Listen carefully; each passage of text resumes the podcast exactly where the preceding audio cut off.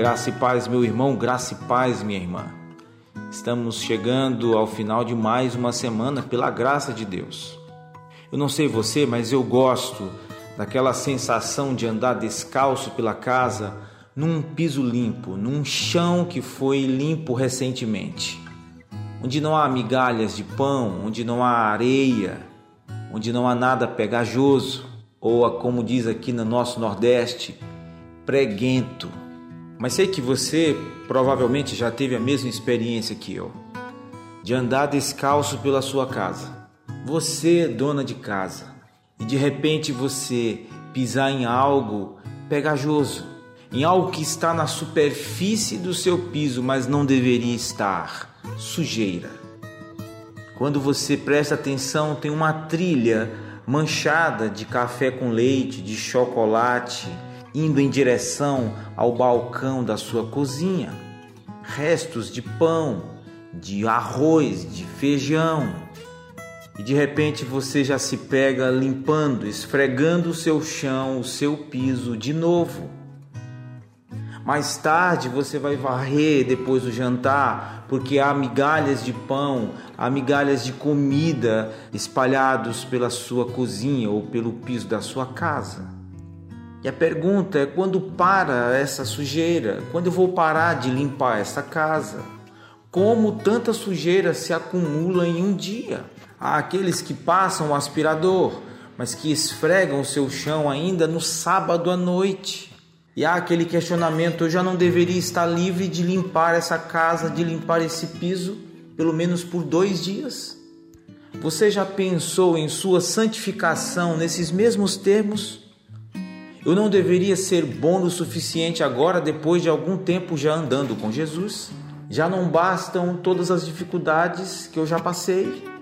Eu já não guerrei com tantos pecados, isso não é suficiente? Eu não atingi um nível decente de santidade ainda, por quê? Eu não deveria estar imune às tentações do diabo agora?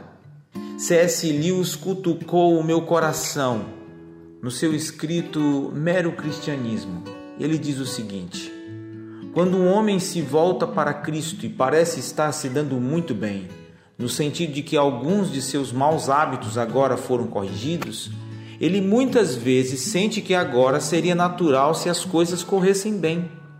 Quando surgem problemas, doenças, problemas financeiros, novos tipos de tentação, ele fica desapontado essas coisas ele sente por ter sido necessárias para despertá-lo e fazê-lo se arrepender em seus velhos tempos ruins. Mas por que agora? Porque Deus o está forçando a subir ou a subir a um nível mais alto, colocando-o em situações em que ele terá que ser muito mais corajoso, mais paciente ou mais amoroso do que jamais sonhou ser antes. Parece-nos a todos desnecessário mas é porque ainda não temos a menor noção da coisa tremenda que Ele pretende fazer de nós. E eu compartilho esses sentimentos que Luz descreve, porque Deus ainda está me cutucando. Eu tenho realizado muito, eu tenho feito muito, e quanto mais precisa ser feito em meu coração? A resposta: muito mais. Esses tipos de pensamentos revelam que não entendemos verdadeiramente a magnífica santidade de Deus e aquela santidade para a qual Ele nos chamou. Deus me ordenou a ser santo como Ele é santo. E o quanto santo é Deus? Ele nunca sequer contempla pecar. Santo significa 100% separado do pecado. Deus é perfeito, completamente diferente de nós em nossa natureza vacilante e cheia de pecado. Sua ira é sempre justa, seu julgamento sempre perfeito, seu amor sempre puro. No entanto, mesmo nossos atos de bondade são frequentemente contaminados pelo pecado. Deus é tão santo que não podemos contemplá-lo com nossos olhos, caso contrário, pereceríamos, morreríamos, como está em Êxodo 33, 20. Deus não teve que passar pela santificação para se tornar santo. Ele tem e é e sempre será santo, porque é da natureza, da natureza dele ser santo. No entanto, o que Deus nos diz? 1 Pedro 1, 15 e 16. Mas assim como é santo aquele que o chamou, sejam santos vocês também em tudo o que fizerem, pois está escrito: sejam santos, porque eu sou santo. Comentarista Matthew Henry, ele disse comentando esse texto: Devemos ser santos como Deus é santo, devemos imitá-lo, embora nunca possamos igualá-lo.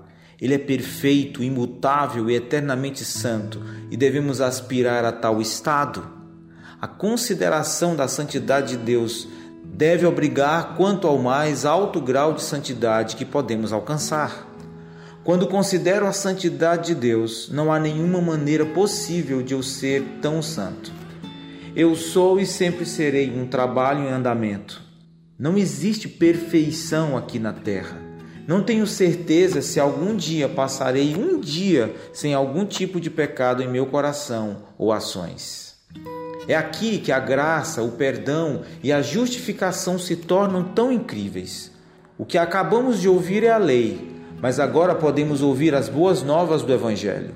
Jesus Cristo veio à Terra como totalmente homem e totalmente Deus para viver, respirar e pensar a vida perfeita para nós, mas levou o mortal castigo que nossos pecados mereciam ele morreu, foi sepultado e ressuscitou para que possamos entrar em Sua glória na vida eterna. Por Sua obra somos libertos do pecado e levados a esse processo de santificação, pelo qual Deus, em Sua graça, trabalha em nossos corações para nos tornar mais semelhantes a Ele. Como Metel escreveu, a graça de Deus ao chamar um pecador é um poderoso compromisso com a santidade.